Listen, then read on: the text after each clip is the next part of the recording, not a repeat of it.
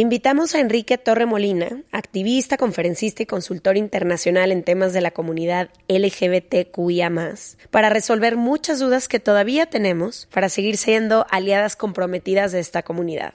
¿Por qué es importante dejar de buscar etiquetas para definir a las personas? ¿Cómo puedo ser una persona aliada y ayudar a que se aseguren sus derechos? ¿Por qué es importante el lenguaje inclusivo? Y mucho más. Si te gusta este episodio, no olvides evaluarlo y compartirlo con alguien que creas que también lo pueda disfrutar. Quality sleep is essential. That's why the Sleep Number Smart Bed is designed for your ever evolving sleep needs. Need a bed that's firmer or softer on either side? Helps you sleep at a comfortable temperature? Sleep Number Smart Beds let you individualize your comfort so you sleep better together. JD Power ranks Sleep Number number 1 in customer satisfaction with mattresses purchased in-store. And now, save 50% on the Sleep Number limited edition Smart Bed for a limited time. For JD Power 2023 award information, visit jdpower.com/awards. Only at a Sleep Number store or sleepnumber.com. Hey, I'm Ryan Reynolds. Recently, I asked Mint Mobile's legal team if big wireless companies are allowed to raise prices due to inflation. They said yes. And then when I asked if raising prices technically violates those onerous two-year contracts, they said, "What the f*** are you talking about? You insane Hollywood ass." So to recap, we're cutting the price of Mint Unlimited from $30 a month to just $15 a month. Give it a try at mintmobile.com slash switch. $45 up front for three months plus taxes and fees. Promo rate for new customers for limited time. Unlimited more than 40 gigabytes per month. Slows. Full terms at mintmobile.com. From the beginning. Se regalan dudas nace de la infinita necesidad de cuestionarnos todo. todo lo que está a nuestro alrededor. De dónde venimos y hacia dónde vamos. ¿Cómo tomar decisiones más informadas? Tenemos tantas dudas que te las queremos regalar. Soy Leti Sagún. Y yo, Ashley Franje, y en este espacio invitamos a quienes saben y no saben tanto de todo eso que tendríamos que estar hablando. En colaboración con ACAST. Les damos la bienvenida a otro martes de Se Regalan Dudas. ¿Qué sería Leticia? Me encanta hacer la voz así. Como que al principio del episodio es cuando me acuerdo que yo en algún momento fui conductora de televisión. Eres todavía conductora. Ya luego cuando me emociono, pero ya luego cuando me emociono en la plática se me olvida porque ya soy más yo, pero de repente. ¿Así me gusta hablas cuando así conduces los Óscares? No. No, ok. no sé, no, creo que ya no. Sonríes un chingo cuando estás en la alfombra roja. Sí, estoy bien emocionada y no lo puedo ocultar. No, no lo, no lo puedo ocultar. Me acuerdo que yo, nuestra amiga, te dijo eso, ¿no? De que Leti, ¿cómo le haces para sonreír todo el día? Y luego me dicen, ¿cómo le haces para no emocionarte? Y yo, por supuesto que me emociono y no lo escondo. ¿Tú crees que cuando llega mi Brad Pitt yo voy a estar seria. No, claro ¿Qué esperabas, no. no. Exacto. Bueno, vas tú el trabajo. Sí, de regreso a trabajar. Estoy, estamos muy emocionadas con el episodio de hoy porque si algo hemos aprendido en nuestra vida, creo que más en el podcast, pero en general en nuestra vida, es que la falta de información y la ignorancia de muchos temas y todo este miedo que tenemos a lo desconocido muchas veces nos imposibilita a vivir nuestra vida y a abrirnos a nuevas posibilidades y a conocer distintas historias. Y a veces creo que lo he dicho por ahí en algún episodio, creo que en el de, de qué personas nos rodeamos, yo compartía que uno de mis grandes descubrimientos ha sido que yo no era consciente de que mi vida entera estaba tan limitada. Y me refiero a que generalmente crecemos en un entorno, escuchamos información, la interiorizamos y es lo que conocemos. Es como si viviéramos en una jaula invisible y muy pocas veces nos damos cuenta que vivimos adentro de esa jaula.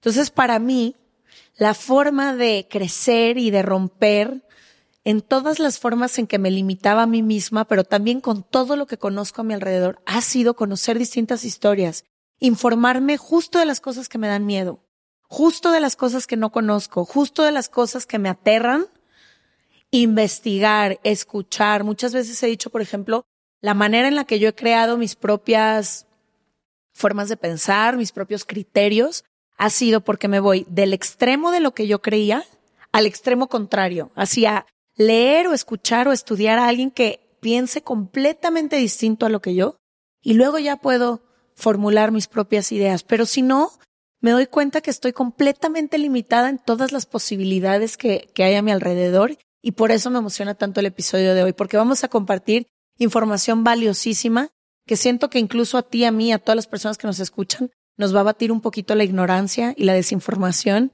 y ayudarnos a entender tantas cosas que no conocemos. Y creo que yo lo que he aprendido y de lo que vamos a hablar hoy que tiene que ver con muchos temas que a veces son calientes, o sea, que pone a todo mundo en tratar de defender un punto, cada quien tiene una opinión. Que polarizan un chorro. Es que algo que he aprendido es, estos cambios suceden, estas vidas transcurren a pesar de lo que yo diga, haga o sienta.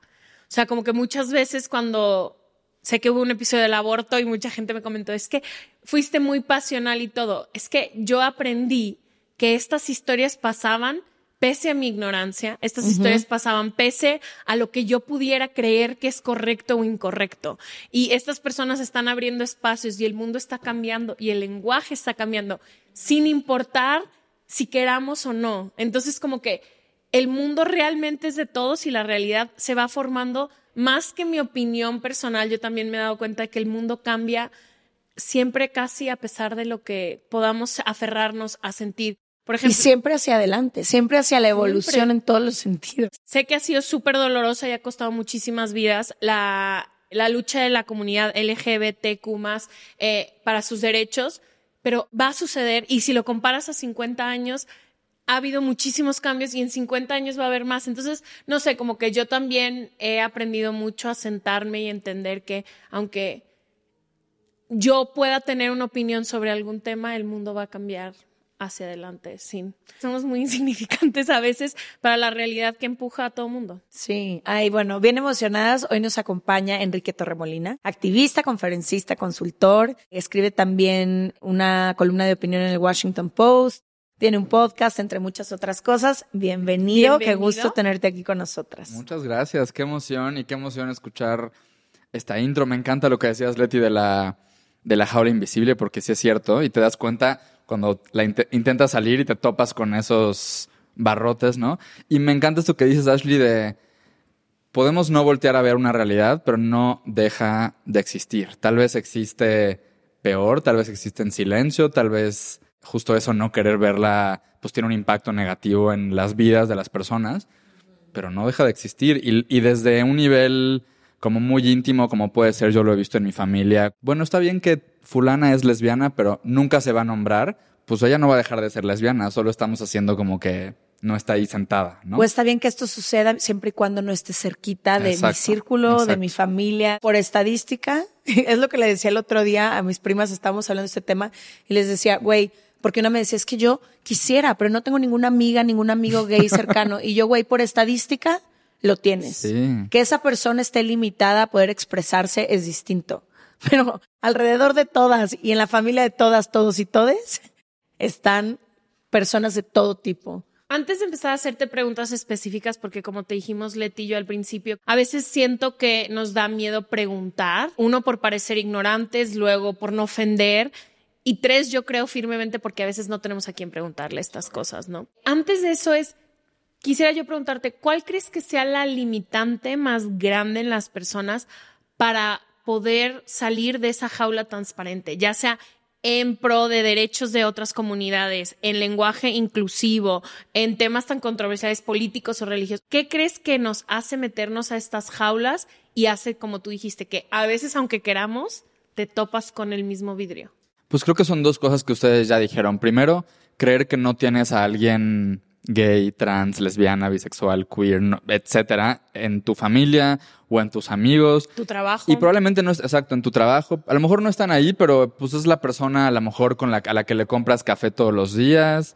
Es la persona que hace un podcast que escuchas, que escribe la serie que ves, que diseña el teléfono que utilizas, también están presentes ahí, o sea, no es solo en tu, vida personal. hijo, hija, Exacto, exactamente. Entonces, por un lado, creo que es eso como de esto existe quién sabe dónde, pero no en mi vida, ¿no? Las personas LGBT o LGBTQ existen, pero no existen en mi vida. Que por cierto, no hay una versión oficial correcta del acrónimo. Hay muchas y también es algo que ha ido evolucionando. Podemos también hablar de eso. Entonces, por un lado, creo que es eso. Y creo que por otro lado, también ya lo decías tú, Ash, es el miedo a si yo acepto que tengo una hija o un hijo LGBT o una hermana o un compañero de trabajo o el jugador de fútbol del que soy súper fan o la cantante, si, si, yo, si yo decido verlo y decido aceptarlo, eso es demasiado para mí, ¿no? No voy a poder lidiar con eso o se me van a romper. También creo que una palabra clave aquí son las expectativas, ¿no? O sea, yo tengo expectativas de que mi hija se va a casar con un hombre y va, y va a tener nietos. Mis nietos. O sea, todo lo, de- ustedes hablan mucho de, de todo lo, de lo que tiene que ver con, con relaciones de pareja y todas las expectativas que tenemos alrededor de eso. Todo eso creo que atraviesa 100% la diversidad sexual y el tema de la comunidad LGBT. Entonces, por ejemplo, yo llevo 17 años fuera del closet, ¿no? Con mi familia. Y hasta hace poco me empezaron a preguntar como, oye, ¿y ¿tú quisieras tener hijos? Porque antes, que no quiero, ¿no? Pero antes daban por hecho que no, ni quería, ni podía, ni iba a o lo que No sea. era una opción. No era una opción. Entonces, creo que otra palabra también en clave es expectativas, ¿no? Y el miedo definitivamente a preguntar. Creo que mu- muchas conversaciones alrededor de las personas LGBT y de la diversidad han avanzado muy rápido, los derechos han avanzado muy rápido en algunos lugares, lo cual es maravilloso, ¿no? Pero eso a muchas personas les ha significado el sentirse súper atrasadas y como de no tengo ni siquiera el lenguaje o lo que te acaba de pasar ahorita de, ay, sí dije el acrónimo correcto o sí dije la palabra correcta o confundí trans con no sé qué y entonces no quiero ofender o no quiero agredir o no quiero verme como una persona ignorante y eso, eso ese miedo te limita a preguntar y te quedas pues con la duda, ¿no? Y yo siempre digo, no, pregunta, pregunta, pregunta. O lo que tú dijiste, no tengo a quien preguntarle, ok, sé que la información está en Internet, pero ¿dónde la encuentro? ¿Cómo la busco? ¿Cómo sé que esa fuente es la correcta? Entonces creo que tiene que ver con miedo y con creer que no, que eso no es parte de tu vida, que eso no existe en tu vida. Y muchas veces también lo que yo he notado es como si este miedo amenazara tu propia existencia. Que creo que los grupos o las personas que son más resistentes a la comunidad se sienten personalmente amenazadas, como si su identidad estuviera en riesgo por el hecho de que alguien más se quiere expresar de forma distinta, ¿no? Ahorita estábamos hablando de un activista no binario que se llama Alok. No sé pronunciar su apellido, pero él todo el activismo que hace lo hace en inglés. Y me encanta porque él dice que cuando una persona se expresa distinto a las demás, la violencia y la represión que alguien quiere hacerle a esa persona por expresarse así, se la hacen a sí mismas o a sí mismos primero. Entonces, como yo me reprimo y como yo me violento en todas las formas en que me puedo expresar, entonces eso mismo le voy a hacer a la persona de, de afuera, ¿no? Entonces, en lugar de decirle gracias por ayudarme a observar o ver otra manera de ser o de existir, es como que los quieren o les quieren desaparecer por el simple hecho de atreverse a ser quienes son. Que Eso me parece fuertísimo porque no es cómo se ven, es cómo eso amenaza y le hace sentir a otra persona, ¿no? Es clave lo que dices porque eso es algo, digamos que los grupos o políticos o gente que activamente se está oponiendo a los derechos LGBT o a los derechos de las mujeres o a los derechos de migrantes han tomado nota de ese miedo, han, o sea, lo han, o sea, están muy conscientes exprimen. y lo exprimen. Eso es una herramienta de todas las campañas de no te metas con mis hijos o el matrimonio igualitario es una amenaza para la familia.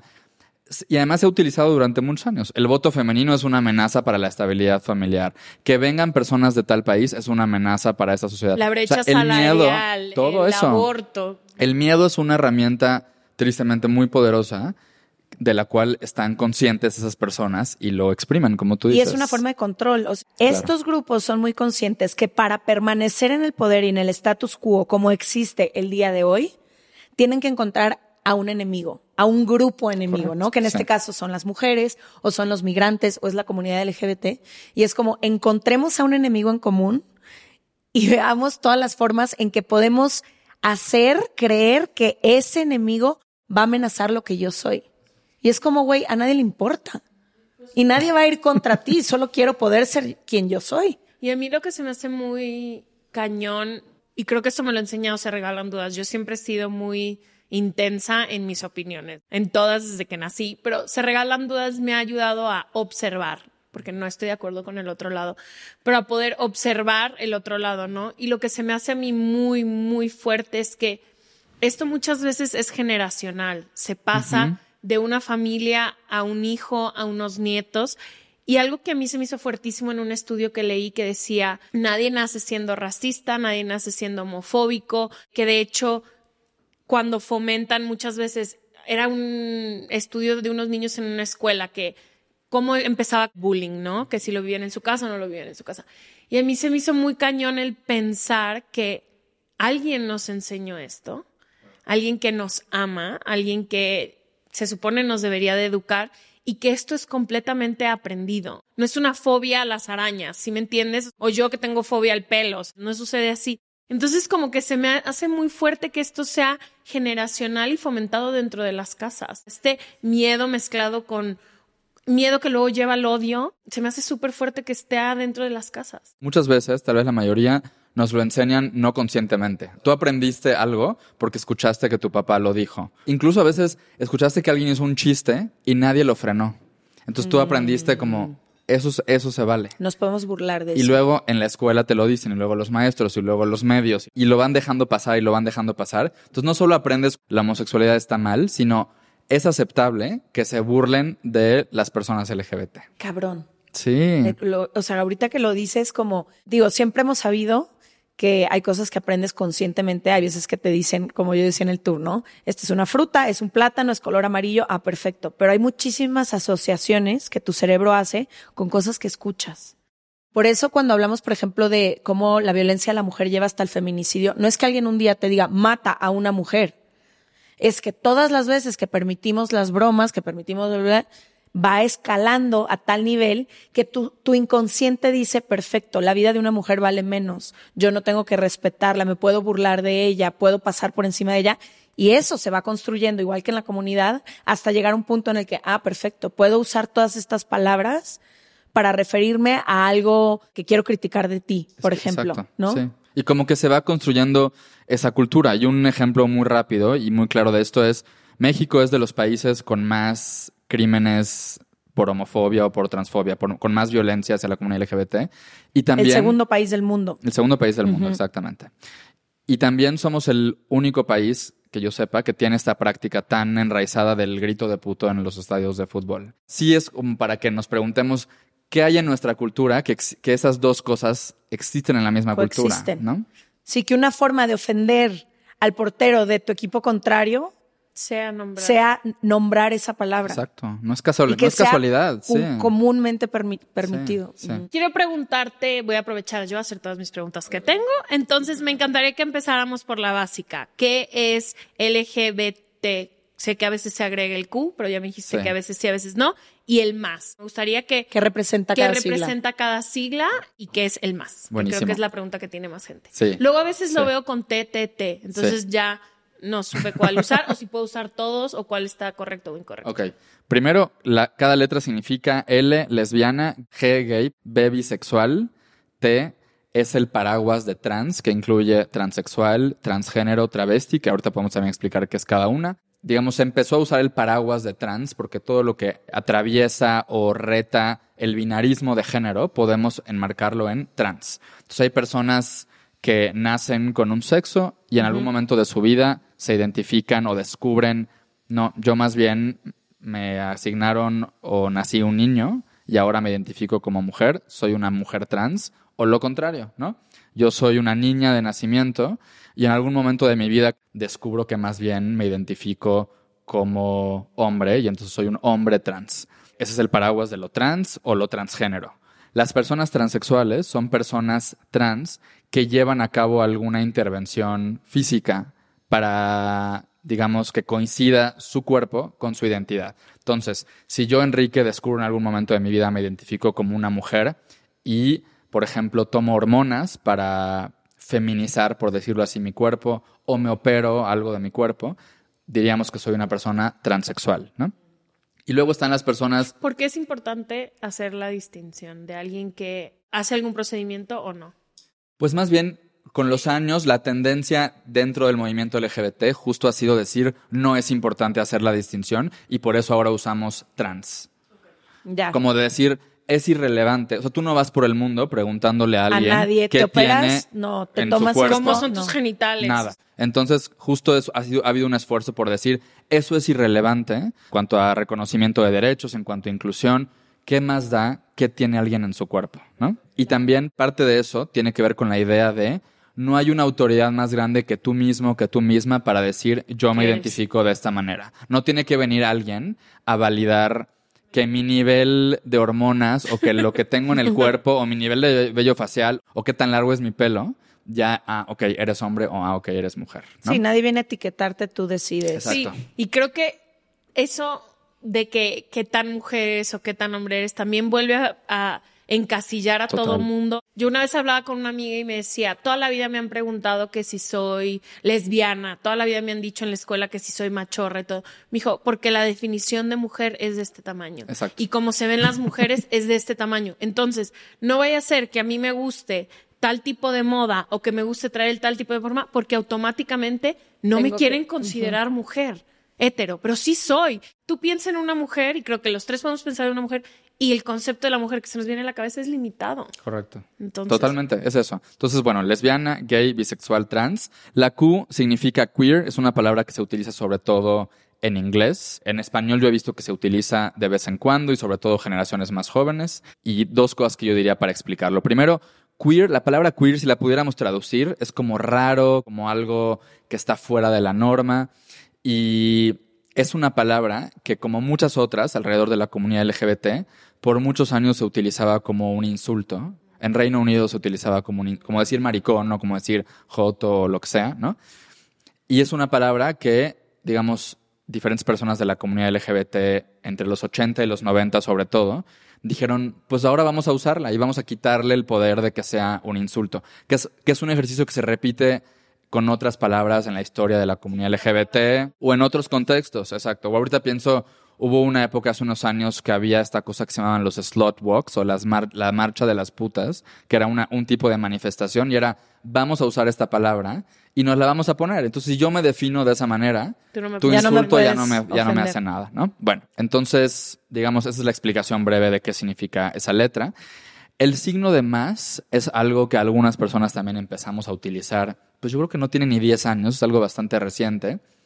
Un poco a manera como de ser económicos con el lenguaje y decir, este acrónimo podría ser casi casi infinito. Entonces el signo de más es una forma de decir, aquí estoy nombrando todas las identidades o las realidades que no conozco, que no sé si existen o no, Que quizá no tienen un nombre. que no tienen un nombre, que se me escaparon, que pueden llegar mañana o lo que sea, ¿no? Ay, O- qué bonito, una forma de ampliar el paraguas en el que todas las personas puedan. Y una forma, porque de verdad es, en diferentes círculos LGBT hay mucha discusión de se tiene que usar este acrónimo o el otro, o el orden de las letras, o usar varias T's o solo una. Y en algún momento el signo de más llegó como una solución para decir, pues acá cabe todo, ¿no? Entonces esa es como la historia del acrónimo. Y la otra cosa que diría es que es algo que ha ido evolucionando. Pueden googlear, por ejemplo, pósters de las primeras marchas del orgullo y se usaba el concepto de orgullo homosexual. Ni siquiera gay, ni siquiera lesbianas. Y eso ha ido evolucionando y ahora tenemos este acrónimo. Sé que justo ahorita hablando del orgullo, muchísimas personas se reconocen como aliadas de la comunidad, ¿no? Que según entiendo somos todas las personas que también luchamos, aunque no formamos parte de la comunidad, luchamos por los derechos de las personas. Pero también creo que ahora, y sobre todo con marcas, y sobre todo como cada vez es más aceptado y quizás más celebrado, incluso quienes no se consideran aliadas o aliados empiezan a ser señaladas o señalados, empiezo a sentir que quizás esto de aliado como que se empieza a desdibujar. Y me gustaría verdaderamente entender qué significa ser una aliada o un aliado real. Y todo este tren en el que se están subiendo las marcas es real o no es real, porque para afuera a lo mejor se ponen la banderita de colores y marchan en el orgullo y ahí están poniendo rebajas especiales y lo que tú quieras y hacen una colección de ropa especial, pero ¿qué significaría verdaderamente la inclusión? Porque estoy segura que si nos vamos a su corporativo y a la mesa, ¿no? En la que- Directiva. directiva, difícilmente encontraríamos este verdadero significado de ser, a- Ser aliado, ¿no? Ya. Pues primero, porque está muy de la mano con esto y para poder explicarlo, diría yo que el, el orgullo y el concepto de orgullo y el hecho de que las marchas del orgullo se hayan vuelto en los 50 años que llevan en el mundo se hayan vuelto un evento tan masivo y tan visible. Y tan es- icónico. Y tan icónico es un ingrediente muy importante del tema de los aliados, ¿no? O sea, las marchas del orgullo que empezaron a finales de los 60 en ciudades de Estados Unidos y que de ahí se fueron volviendo algo que llegó a América Latina, Europa, Asia, etcétera, pues empezaron como algo muy distinto a como se ven hoy. Eran 20, sobre todo hombres gays y bisexuales y mujeres trans que salían a la calle a pedir que la policía dejara de violentarlas. Esa era la demanda muy puntual, ¿no? Era muy común que la policía llegara a bares o a barrios LGBT o donde se juntaban muchas personas LGBT, pues como tratar de intimidarlos, a veces porque sí había una ley que prohibía que dos hombres bailaran juntos, por ejemplo, y a veces no, era una forma de decir, pues si te voy a llevar a la delegación y entonces vas a salir en el periódico y entonces toda tu familia va a saber que eres gay y que te detuvimos y entonces le sacaban allí una, una Era lana. una forma de miedo y control. Era una forma de miedo y control, ¿no? Entonces empiezan estas marchas y se empiezan a volver un ejercicio de cada año en el mes de junio hasta 2022 y ya hay marchas por todo el mundo enormes, donde ya hay gente de todas las identidades, hay, hay ONGs, hay grupos de estudiantes, hay grupos de empresas, o sea, de empleados de diferentes empresas, hay políticos, hay, bueno, ahora hay hasta grupos LGBT de la policía que van a marchar en algunas ciudades, en fin, así Ah, es como guau, ha cambiado. no sí, sí, sí grupos religiosos, lo que se nos ocurra, ¿no? Y creo que en 2015 pasa algo muy importante, que es cuando empieza toda esta moda de amor es amor, o love is love, o love wins, y el amor gana, y como estos hashtags, y esta cosa de que las empresas y las marcas cambien su logo de arcoíris. Eso fue a partir de que la Suprema Corte en Estados Unidos reconoce el matrimonio igualitario como un derecho que debe existir en todo el país, ¿no? En México, por cierto, pasó unos meses antes, en Argentina había pasado, digo, para poner como algunos ejemplos de otros países, ¿no? Eso para mí marca un antes y un después en esto que tú decías, Leti, de ahora vemos el arco iris, al menos en el mes de junio, que es históricamente el mes del orgullo, en todos lados, ¿no? Eso no sucedía antes. Incluso antes, al contrario, había un miedo de las marcas y de las empresas De ser de ser parte. públicamente pro LGBT. Porque incluso había marcas que decían, yo apoyo, tal vez le puedo dar- donar dinero a una organización civil LGBT o puedo hacer algún evento para celebrar el orgullo, pero que nadie lo sepa. Esto, porque esto puede tener una repercusión negativa comercialmente o socialmente. Y de pronto cambia esto, y es algo bastante reciente, no menos de 10 años, y ahora el cálculo que hacen, digamos, muchas de esas empresas y marcas es, no, ahora nos conviene que nos perciban de esta manera. Socialmente y culturalmente las cosas se han movido y entonces el mundo ahora quiere ver que, la empresa o la marca que consumen, a la que le compran, etcétera, apoya, a la comunidad LGBT, ¿no? Y hay de todo. Hay desde casos que el primero de junio se despierta alguien del, del área de marketing y dice, bueno, vamos a cambiar el logo en todas las redes sociales de la marca y no hay nada más que vamos a hacer y termina el 30 de junio y se acabó el show, ¿no? Ya. O en esos días sacamos unos tenis, una botella de vodka, una mochila, un, una rebaja LGBT, ¿no? Hay desde ese extremo hasta las empresas que más bien a- cuando llegan a ese punto de hagamos algo público es porque ya han recorrido un camino Interno. interno de políticas de inclusión, de darle prestaciones equitativas a sus empleados y empleadas LGBT, etcétera, y que eso de vamos a una marcha o saquemos un producto o cambiemos el logo es un paso más de ese camino. Nada más que lo que hacen internamente pues no lo andan Presumiendo. publicitando tanto, ¿no?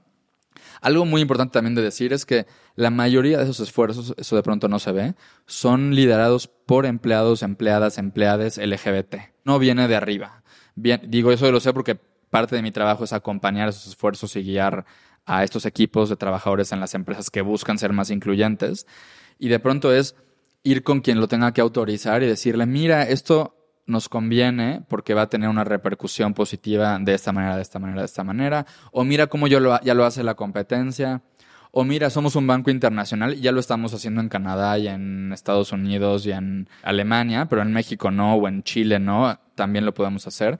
Pero casi siempre es producto de un esfuerzo interno. Un poco yo lo veo como ese activismo corporativo que hacen algunas personas en su trabajo, ¿no? Y creo que la otra cosa muy importante también de decir es que lo aprendí escuchando a estos empleados, empleadas LGBT y sus testimonios de qué implica trabajar en un lugar así.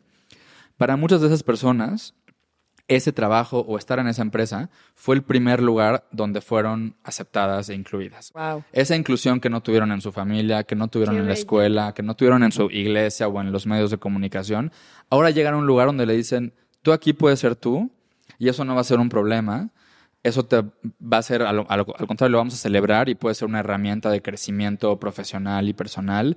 Puedes traer a tu pareja a la cena de Navidad. Puedes pedir permiso y decir, tengo que Al llevar a mi hijo o al evento o al, no sé, tengo algo en mi vida personal que atender puedo hablar de lo que hice el fin de semana o de lo que voy a hacer en mis vacaciones sin miedo de qué pronombre uso para que no sepan de quién estoy hablando. Entonces, de nuevo, eso es algo que no cuentan o, o no lo cuentan muy bien muchas de esas marcas. Yo me atrevo a decir que la gran mayoría de las marcas que vemos públicamente haciendo esos esfuerzos sí coinciden con lo que hacen internamente. Es muy perfectible, ¿no? O sea, también hay mucho que criticar y mucho que podrían hacer mejor, Claro. absolutamente pero no es tan utilitario y como tan descarado como de pronto lo vemos. Pero volvemos a lo que decíamos al principio. Ha avanzado tan rápido que un día vas a una marcha del orgullo y viste a dos marcas y el siguiente año eran 80. Entonces tú lo ves como a esas 80 se les acaba de ocurrir que los gays existen. ¿No? Casi, Acaban casi. de darse cuenta Casi- que aquí están entre nosotros. Sí. Y también otra cosa que ha hecho que eso cambie es que pues cada vez más personas salimos del closet, ¿no? Y entonces que me caga eso- esa frase, ¿no? Como salir Pues sí. del closet. Como, por- no sé. Sí, ajá. Hubo un debate hace poquito adentro de Se Regalan Dudas, porque queremos literalmente eso, ser más inclusivas. Nos llamaron la atención en el tour una persona que fue y volteé yo y le dije, tienes toda la razón, nos falta muchísima chamba en eso y te lo prometo que a partir del día de hoy vamos a estar muy, mucho más conscientes de eso. Y hablamos sobre, ok, ¿a quién traemos a platicar? ¿A quién tenemos a hablar? Y alguien dijo que salir salidas del closet y, to- y fue- hubo una discusión de que se sigue diciendo así. O sea, sigue la gente teniendo que salir del closet y como anunciarlo. Sí, como que idealmente, sobre todo, tenemos una amiga bisexual que ahora está en una relación con una mujer, es una figura pública, y le decíamos como, ¿en qué momento vas a anunciar? Y me encantó porque ella volteó y dijo, yo no voy a anunciar nada. ¿Qué tengo que anunciar? Tú sales a decir, ayer andaba con esta persona y hoy ando con esta persona, o con este güey y luego ando con este... No, yo tampoco, como por qué tiene que ser noticia cada que una persona pública o alguien de- dentro de nuestra familia, ay, andaba con él y ahora anda con ella, o ay, ya viste que ya tiene novio, Juan, y es como, ¿por qué tiene que seguir siendo noticia? ¿Qué hace cada quien con su vida amorosa y sexual? Ready to pop the question? The jewelers at BlueNile.com have got sparkle down to a science with beautiful lab grown diamonds worthy of your most brilliant moments. Their lab grown diamonds are independently graded and guaranteed identical to natural diamonds, and they're ready to ship to your door. Go to BlueNile.com and use promo code LISTEN to get $50 off your purchase of $500 or more. That's code LISTEN at BlueNile.com for $50 off. BlueNile.com code LISTEN. Millions of people have lost weight with personalized plans from Noom, like Evan, who can't stand salads and still lost 50 pounds. Salads, generally, for most people, are the easy button, right? For me, that wasn't an option. I never really was a salad guy. That's just not who I am. But Noom worked for me. Get your personalized plan today at Noom.com. Real Noom user compensated to provide their story. In four weeks, the typical Noom user can expect to lose one to two pounds per week. Individual results may vary. Este mes, Leti y yo nos tomamos unas merecidas vacaciones. En lo personal, necesitaba un tiempo de desconexión para estar solo conmigo y con las personas que quiero. Uno de los planes que hicimos fue ir a uno de mis lugares favoritos, el mar. Por eso decidí comprarme un traje de baño lindo, protector solar y algunas otras cosas que quería llevarme a la playa. Después de comprar lo que necesitaba, usé una app que se convirtió en mi más grande aliada, porque me regresó dinero en efectivo y me recompensó por muchos de los gastos que hice. La app se llama Hypora y es muy sencilla, rápida y segura de usar. Hybora me ha regresado dinero por comprar en tiendas como Lowell's, Macy's, Sephora, Best Buy y mucho más. Tú también puedes empezar a usarla y recibir dinero por comprar desde comestibles hasta artículos del hogar y de belleza. Lo único que tienes que hacer es agregar tus ofertas en la aplicación, subir tu recibo y listo. Obtendrás dinero real que podrás depositar a tu cuenta bancaria, PayPal o tarjetas de regalo. Si tú también quieres aprovechar estos beneficios, en este momento, para ti que eres parte de nuestra comunidad, Hybora ofrece 5 dólares por solo probar Hybora usando el código DUDAS cuando te registras. Simplemente ve a la Apple Store o a Google Play Store y descarga la aplicación Hybora, completamente gratis para comenzar a ganar dinero en efectivo y use el código DUDAS. Eso es I-B-O-T-T-A en App Store o en Google Play con el código DUDAS. Sí se sigue usando así. Yo creo que porque se ha vuelto también una forma muy fácil de explicar lo que significa, ¿no? O sea, cuando dices tal persona salió del closet, o ahorita que yo dije yo llevo tantos años fuera del closet con mi familia, es una forma corta y ya todos sabemos qué significa eso. Una amiga dice, pues salimos del closet porque alguien nos metió, porque el default o lo que se espera o lo que damos por hecho es que a los niños les van a gustar las niñas, a las niñas van a gustar los niños y no hay más. Entonces tú en algún momento tienes que decir, no, eso que tú das por hecho sobre mí no es No así. es. Me gustan las personas de este otro género o de los dos géneros o me gusta todo tipo de gente, ¿no? O me gustaban estos y ahora me gustan estas, ¿no? Entonces, en realidad el closet pues es un poco una metáfora también de lo que damos ¿no? por hecho, de esa represión, de ese control, de todo lo que ya hemos, lo que ya hemos dicho, ¿no?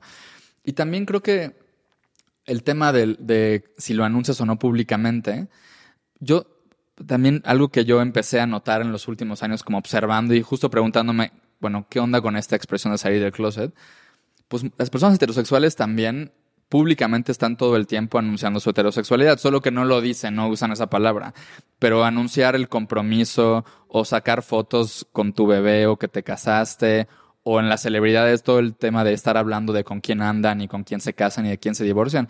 Eso es estar hablando de la orientación sexual de esa persona. Sí. Solo no en esos términos. ¿Qué es pero lo que todo hizo el nuestra tiempo amiga? hablamos O de sea, eso. nuestra amiga ahora sube todo el día fotos Tal con cual, su novia, pero cual. fue yo no voy a hacer un tema el Como un ahora anuncio, ando claro. con una mujer porque ya no debería de ser tema. Totalmente. Sí creo que eso está cambiando, porque también cada vez las personas LGBT salen del closet más jóvenes. Entonces también Qué creo que creo que hay una conversación que está cambiando en ciertas familias y a medida que personas que crecimos con otra conciencia tenemos hijos y los educamos de otra manera y esperamos que nos digan un día tengo novia, tengo novio, tengo novia, un día tengo uno, un día tengo el otro. Entonces ya no hay esa expectativa de tú eres heterosexual hasta que no me digas lo contrario, ¿no? Entonces es creo lo que, que sí dice está Glennon. cambiando. Tengo dos hijas y un hijo hasta que me digan lo contrario. Quería preguntarte, mencionabas los pronombres. En Estados Unidos se utiliza mucho, ¿no? Creo que hace poquito llenamos los papeles para ir a una plática y la segunda pregunta después de nuestro nombre fue ¿cuál es tu pronombre? Sé que causa mucha controversia y ahorita también vamos a hablar del lenguaje incluyente, pero ¿qué son los pronombres y por qué es importante preguntarle a las personas cómo quieren ser nombradas? Todo lo que tiene que ver con lenguaje incluyente y con los pronombres, creo que también son una de las formas en las que podemos decidir ver una realidad, lo que decíamos al principio, o hacer como que no existe. Entonces, cuando una persona dice, ahora quiero usar este nombre, o ahora quiero usar este pronombre, o ahora no solo utilizo pronombres masculinos, sino, porque también hay personas que dicen, yo uso pronombres masculinos y neutros, por ejemplo, ¿no? O femeninos y neutros, o me da igual el pronombre que utilicen conmigo.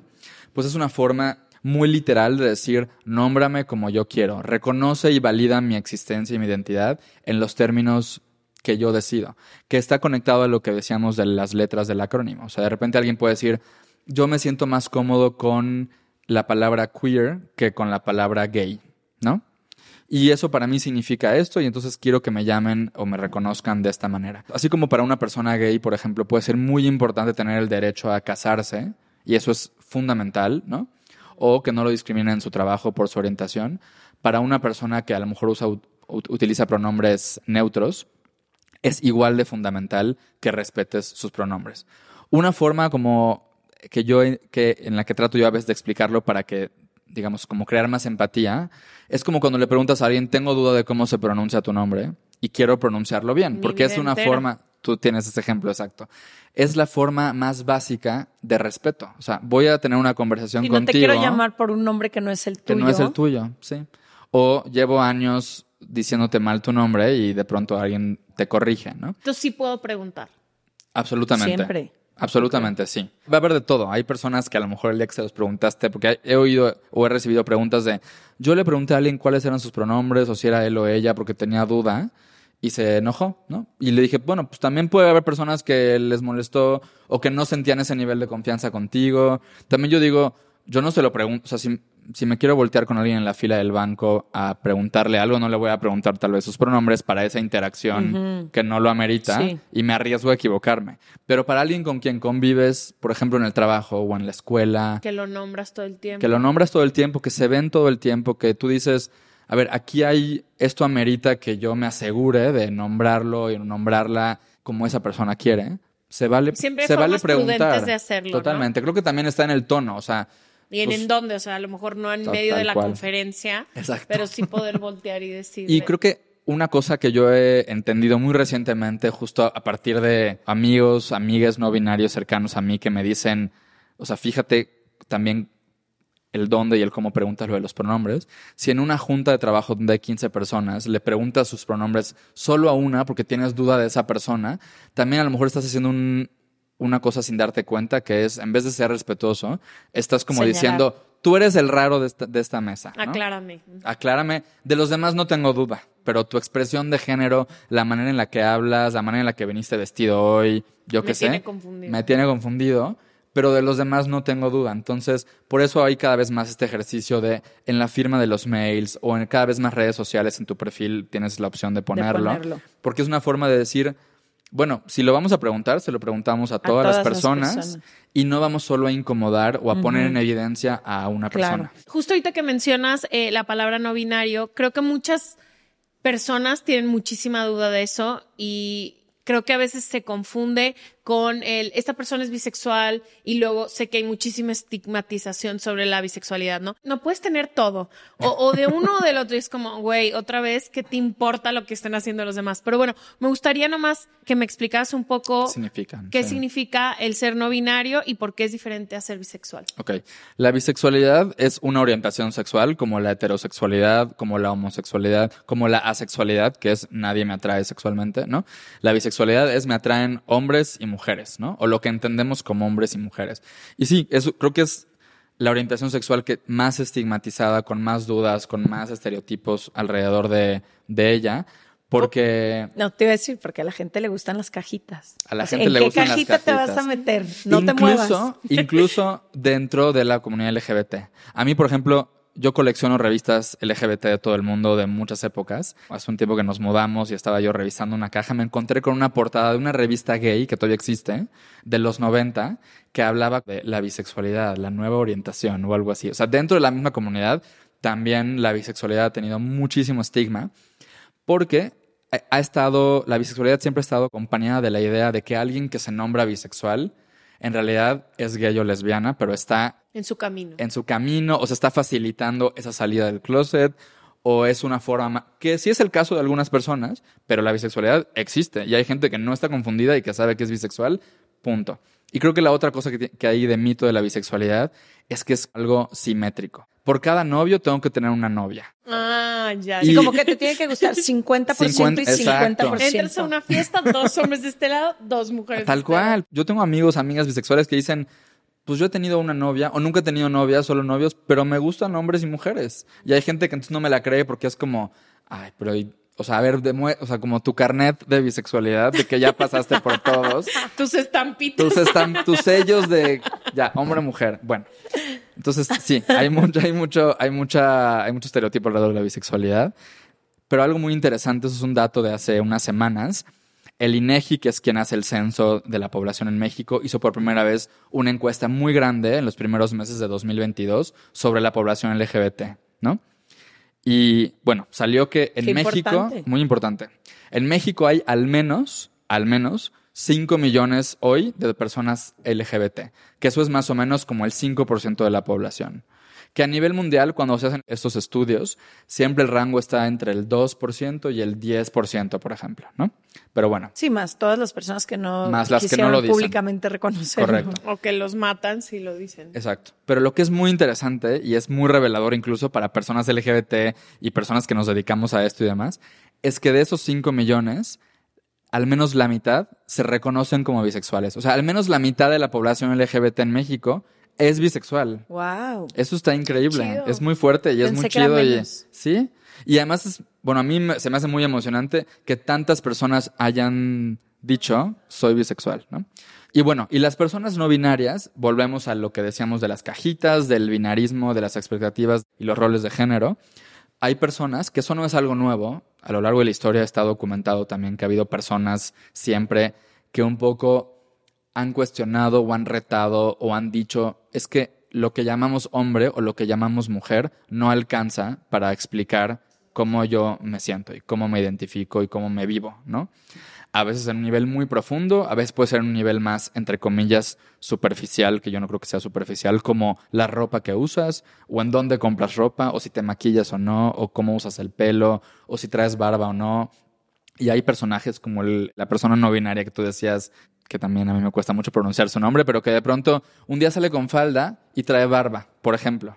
¿Dónde pones eso? ¿No? ¿Eso es hombre o eso es, no- eso es mujer? Las hay personas que dicen, yo no me identifico como hombre o como mujer, o me identifico como algo en medio de eso, o algo que va más allá de eso, y entonces soy una persona no binaria, porque el género es binario y mi identidad no es binaria. Mi identidad no encaja en hombre o en mujer. ¿Qué Me voy a, perdón, me voy a regresar un poquito porque esto creo que al menos sé que las tres personas que estamos aquí usualmente hablamos de estos temas, pero para alguien que esté escuchando esto por primera vez, un poquito mi camino de entenderlo fue, por lo menos en el eh, sitio en el que yo crecí, a mí se me dijo que existían niñas y niños y que las características de las niñas eran muy específicas, que a las niñas les tienen que gustar ciertas cosas, tienen que vestirse de cierta forma, actuar, Actuar. y ser de cierta manera, y luego solo existían los niños que a ellos todo lo contrario, ¿no?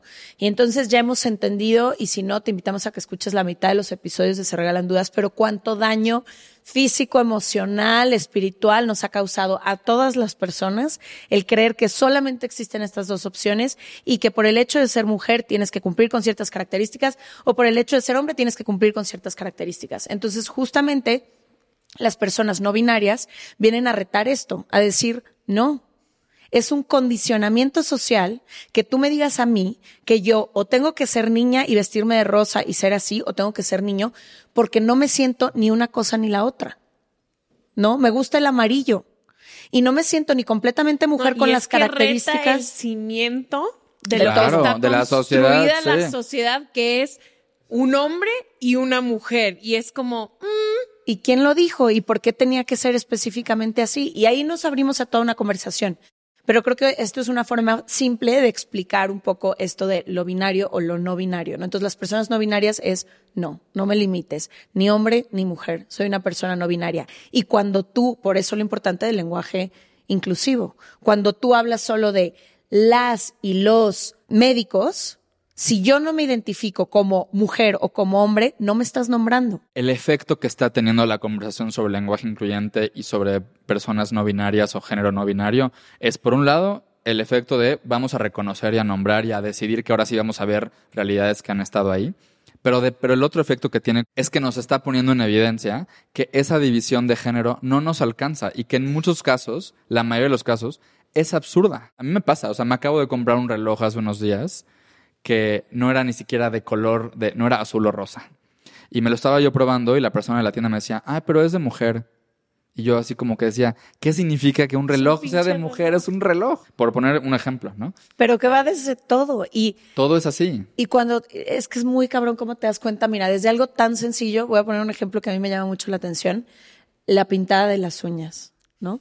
Que siempre se nos dijo que era de mujeres y luego de repente, bueno, algunas personas trans o algunas, algunos hombres gays quizá se atreven a pintarse las uñas. Y últimamente, digo, es algo muy estúpido y muy superficial, pero como tú dices, lo superficial habla de algo más Total, profundo siempre. totalmente. Y últimamente es como, ajá, Y todos los hombres y amigos heterosexuales que se les pega la gana pintarse las uñas cuando sea. Que cada O sea, vez, ¿por que lo, cada Que vez lo hacen son con más, más ¿no? Ahorita tengo la Sí. mitad y se me hace, se me hace, Sí. se ve chi- Sí. chingoncísimo. Pero ¿por qué creemos que algo es exclusivo de, de una persona de otra, de una identidad de otra? Y no solo exclusivo, sino que defendemos. Claro. Ahorita que vamos a empezar a hablar del lenguaje incluyente, eh, ¿Sí es incluyente o, O inclusivo? inclusivo. También esa es otra conversación. Ah. Es que yo aquí me invento palabras con la dislexia, uno nunca sabe qué voy a hacer. Las dos está bien. Para mí ha sido, yo toda la vida he tenido dislexia. La ortografía para mí significa absolutamente nada. Si se escribe con S o se escribe con Z. ¿Me entendiste? Sí. Y diario me he peleado con amigos de los más académicos que escriben perfecto y diario les digo, tengo dislexia y leo más que tú y voy- soy una mujer, me considero una mujer sumamente educada y no puedo saber si va con Z o con S. Punto final. Usar la B incorrecta no te hace una bruta. Sí, exacto. Exacto. Y el lenguaje yo lo he usado a mi antojo. Entonces, ahora que viene el lenguaje incluyente y que en Se Regalan Dudas hemos hecho esfuerzos enormes porque todo nuestro, nuestro Lo toda la notado. gente que trabaja, no, neta, toda la gente Sí. que trabaja con nosotras esté capacitada eh, para poder usarlo, que lo puedan entender. Por que- escrito, por hablado. escrito, hablado todo. Para mí ha sido muy cañón ver cómo me tiran en redes sociales por utilizarlo y yo ya les contesto de que, amiga, múltame, o sea, mándame la multa a mi casa y luego nos arreglamos. Pero diario digo, el lenguaje para mí no me ha servido. Porque toda la vida me han dicho, es que estás escribiendo mal, es que estás escribiendo mal, es que lo estás diciendo mal. Entonces, para mí ahorita que cambie de la X a la E, que la no sé qué, no me importa, pero hay gente que lo defiende. Sí, como si fuera su piel. Sí, creo que. Digo, y, y eso creo que amerita su propio episodio porque Sí. y con alguien que sepa mucho del lenguaje, de lingüística y tal. Pero para mí el tema del lenguaje incluyente, además de todo lo que ya hemos dicho, mi reflexión es no nos molesta porque sea nuevo o porque rete las normas gramáticas de la RAE o de la Sí, autoridad que quieran. han incluido 200 slangs nuevos en Totalmente. los últimos Y todo el 10 tiempo, días. todo el tiempo mezclamos palabras que no existen. Yo soy de Yucatán, donde se usan palabras en maya y las españolizamos. Y de pronto hay, la- las, hay personas judías que usan palabras en yiddish con español o con inglés. Y eso no Nosotras, nos por ejemplo, las dos vivimos en Estados Unidos Sí. y muchos comentarios llegan al podcast de por qué de repente hablan en inglés. No lo hacemos por mamar, no lo hacemos por... Sí. Escuchamos ese idioma Sí. casi todo el tiempo Sí, claro. y se nos mezcla. Es como toda la gente que vive en la frontera o en estas ciudades fronterizas. Tienen el un idioma nuevo. el es su Spanglish idioma, es, su idioma, tal cual. El punto donde le pega el lenguaje incluyente que desata tanta incomodidad, tanto enojo, tanto odio en redes sociales y demás, es lo que tú dijiste, que le está dando a una cosa que sobre la cual está construida la sociedad, que es las cosas son así, el lenguaje, así todo es binario hasta el lenguaje y sobre todo en español. Es muy difícil hablar español sin usar marcadores de género, es decir, sin decir maestros o maestras. ¿Cómo dices eso en neutral? Bueno, ahora ya sabemos que puedes decir maestres. maestres. En inglés es muchísimo más fácil, ¿no? Porque muchas palabras en inglés los sustantivos no tienen género ni número, pero en español se vuelve muy difícil. Entonces, cuando lo estás haciendo, lo que estás haciendo es diciéndole el binarismo es una tontería o el binarismo hay que criticarlo o hay que revisarlo o hay que cuestionarlo. Entonces, para mí eso es lo que genera, no es que, ay, nos encanta el español y todos somos unos lingüistas súper apasionados y defendemos el diccionario. O sea, eso nos ve vale. cómo escribimos mensajes de texto. Tal cual. Nadie respeta. Eso las- nos vale. Lo que, nos, lo, que, lo que eso está haciendo es recordarnos o señalar que incluso el binarismo en el lenguaje es algo absurdo. Me mandaron una foto en esos chats de tías y tíos. Me mandaron, reenviaron una foto que decía, si quieren hablar en lenguaje inclusivo, aprendan a hablar con lenguaje de señas. Y yo decía, ¿y una cosa excluye a la otra? Sí, claro. Sí, deberíamos saber. O sea, deberíamos de saber hablar lenguaje de señas, por supuesto. Pero eso qué tiene que ver con que aprendamos también a hablar en lenguaje inclusivo.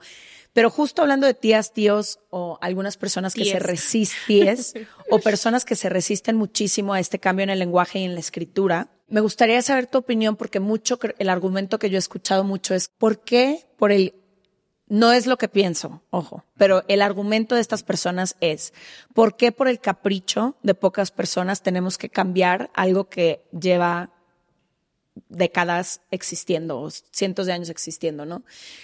Y como que creo, y esto lo hablamos en un capítulo que tuvimos especialmente de privilegio, pero donde decíamos, es que cuando tú sí estás incluida o incluido en lo que está escrito. La fiesta está pues, qué- padrísima. Qué chingón, ¿no? La fiesta está El padrísima. privilegio es invisible, El- no lo eh, ves. sí. eh, Exacto. Ahora te invito a pararte en libros, conferencias, lenguajes, donde le hablen a todas las personas menos a ti. Donde tú no estés representada, donde tú no existas.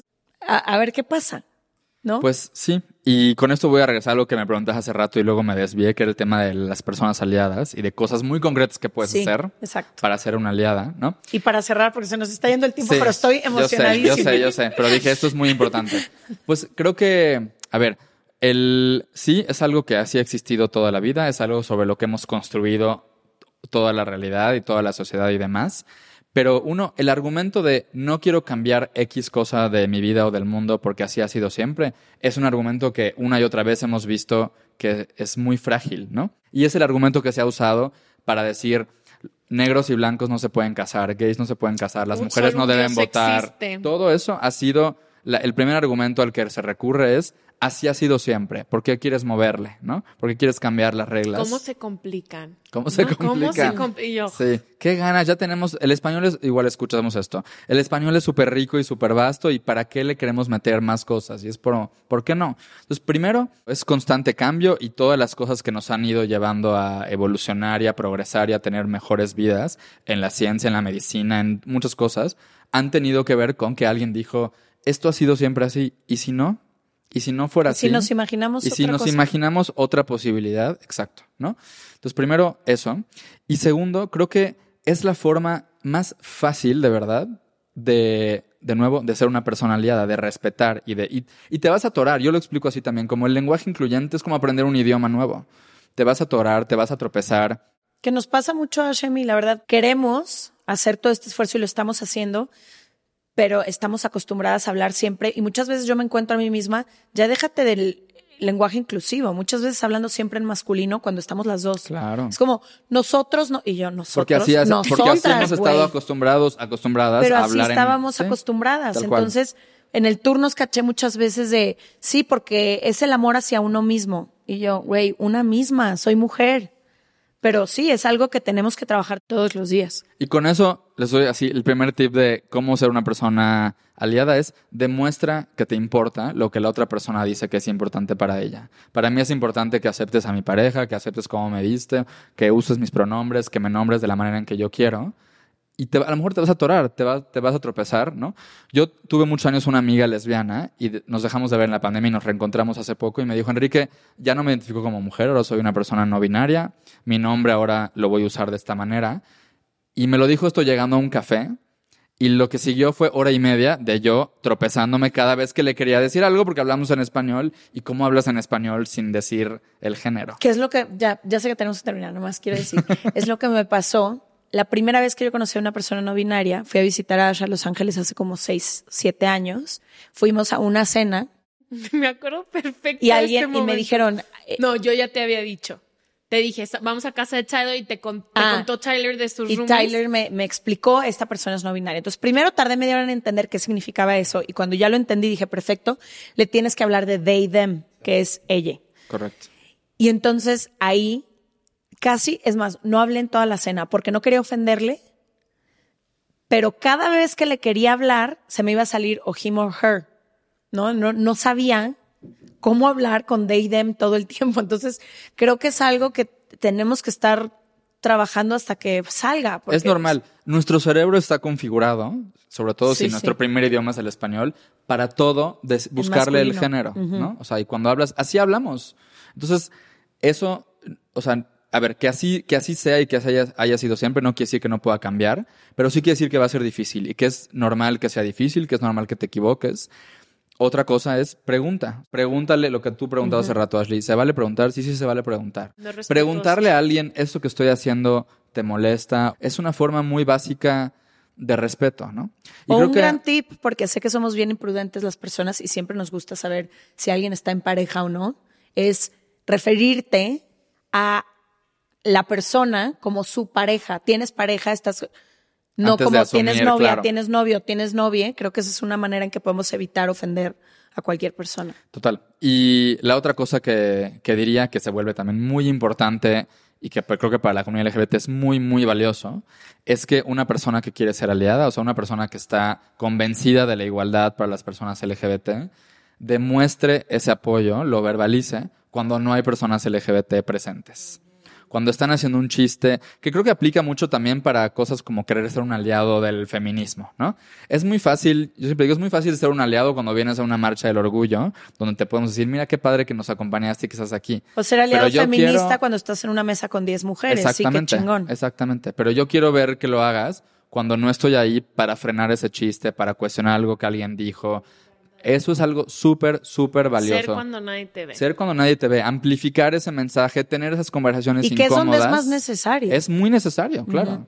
el, y la otra es, si, te da miedo confrontar, porque eso va a, llevarte a una conversación incómoda, Nadie se muere de una conversación incómoda. Las personas LGBT las tenemos todo el tiempo. Salir del closet es una conversación incómoda que además tenemos potencialmente todos los días. Yo me subí al Uber para venir y a lo mejor me preguntó algo como, ¿vas a ver a la novia? Y yo ahí tengo la decisión de, de decirle no, voy a una cosa de trabajo o voy a una cita o meterme en una conversación de no, no tengo novia, tengo novio y por qué asumes que tengo novia. Pero bueno, esas conversaciones incómodas son necesarias y son lo que lleva a que vayamos transformando la cultura, el lenguaje, cómo nos vemos y que seamos más incluyentes de todas las personas. Y fíjate, alguien que quiero mucho es de Chihuahua y tiene una familia muy grande, ¿no? Y una de sus primas es lesbiana.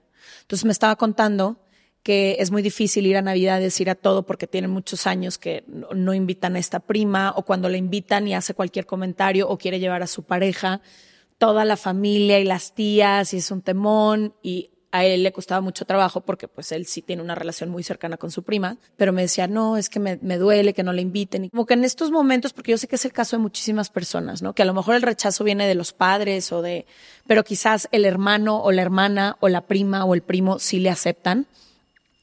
Entonces, a mí me parece fundamental, a ti que si eres aliada, a ti que sí aceptas a esa persona como es, no sé cómo se diga, pero...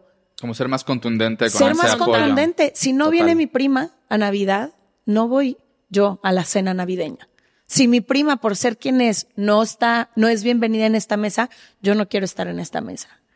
O si, sabes, como que creo que hay cosas que podemos hacer en lugar de ser parte de estas personas que discriminan, que rechazan, aunque yo no sea así, ¿por qué no nos unimos a esa persona que está siendo discriminada y a esa persona que está siendo rechazada? Total, que creo que es un tema que pasa mucho también en el racismo, ¿no? No es suficiente. No es suficiente con que tú digas, yo tengo muchísimos amigos. O con que digas, yo no soy racista. Tiene que ser una acción todos los días. Tienes que, ajá, no solo porque el silencio oprime a la minoría y oprime a los que están siendo silenciados y no libera al grupo que tiene, por ejemplo, como en las casas de México, pues la mamá o el papá, que es el que manda completamente, pues es la autoridad. No, y también utilizar ese privilegio. A veces se nos olvida el privilegio que es poder voltear y decir, mi prima no puede tener esta conversación, pero yo sí yo la sí puedo, tener. exacto. Yo, puedo, hablar, por, ella. O a mí sí me vas a escuchar, o a mí sí me vas a tomar en cuenta. Y vas a poder empatizar porque no soy la causa. Soy, estoy defendiendo a la causa, pero yo no soy la causa y me puedes Tal vez por, esa es una puerta también de empatía de yo soy heterosexual y apoyo a mi prima lesbiana, tú eres heterosexual, puedes también ponerte en mi lugar, ¿no? Había una frase que a mí me traumó sobre las discusiones, que decía que te fijes cuando estás discutiendo con alguien si tú no te quedas calmado o calmada por tu privilegio. Que decía muchas veces cuando estás en una discusión con alguien que está por perder un derecho, claro que está encabronado, claro que no puede mantener la calma y el diálogo abierto, porque estás por arrebatarle su vida, su derecho, por algo que ha luchado todo. Para mí fue claro, yo puedo tener todas estas discusiones sobre muchísimo privilegio de muchísimas cosas porque no me, no me afectan a mí directamente o no soy yo a la persona, pero utilizarlo y decir, yo sí puedo con este privilegio tener esta conversación y no sentir que que, me, o sea, no ser sacada de mi familia a lo mejor o nunca más vuelto a invitar. Oye, el privilegio que es que nadie nunca nos haya cuestionado a quién amamos. Es, muy cabrón, como a veces no, nos damos cuenta del privilegio. que hemos tenido es muy cabrón. Pero es eso, si una conversación, si una noticia que viste, si una discusión que estás escuchando no te está alterando, ni un poquito, pregúntate por qué, Tal cual. También. Sí, si una noticia no te está... También no te hace ningún ruido. O, lo que, o sea, es eso. Si tú puedes mantener la calma en una discusión donde alguien se está desviviendo por eso, pues pregúntate eso de dónde viene, ¿no? Total. Ay, Te voy a volver a invitar. Diario No nos pasa esto. Aparte se empieza a poner caliente y es cuando ya tiene que terminar. Pero muchísimas gracias No, por gracias a venir. ustedes. Esta información tengo la seguridad que nos va a liberar a todos. Porque en lugar de oprimir o asfixiar a quienes creen que, se ven retados con esta información, les va a liberar en todos los sentidos. Imagínate la libertad de no tener que etiquetarte de ninguna forma, de poder ser y permitirte ser lo que sea que tú quieras ser. sé que compartes muchísima información y educas a muchísima gente a través de tus redes sociales. Entonces pueden encontrar toda su info en serregalandudas.com diagonal. Suscríbete. Pregúntenme, exacto. Y es gratis. Exacto. Pregúntenle todo a Enrique. Gracias. Nos vemos próximo martes o jueves. Gracias. Bye. Gracias. Mom deserves the best, and there's no better place to shop for Mother's Day than Whole Foods Market. They're your destination for unbeatable savings, from premium gifts to show-stopping flowers and irresistible desserts. Start by saving 33% with Prime on all body care and candles. Then get a 15-stem bunch of tulips for just $9.99 each with Prime. Round out Mom's menu with festive rosé, irresistible berry chantilly cake, and more special treats. Come celebrate Mother's Day at Whole Foods Market. Imagine the softest sheets you've ever felt. Now imagine them getting even softer over time. That's what you'll feel with Bowl and Branch's organic cotton sheets. In a recent customer survey, 96% replied that Bowl and Branch sheets get softer with every wash. Start getting your best night's sleep in these sheets that get softer and softer for years to come. Try their sheets with a 30-night guarantee. Plus, get 15% off your first order at bowlandbranch.com. Code BUTTERY. Exclusions apply. See site for details.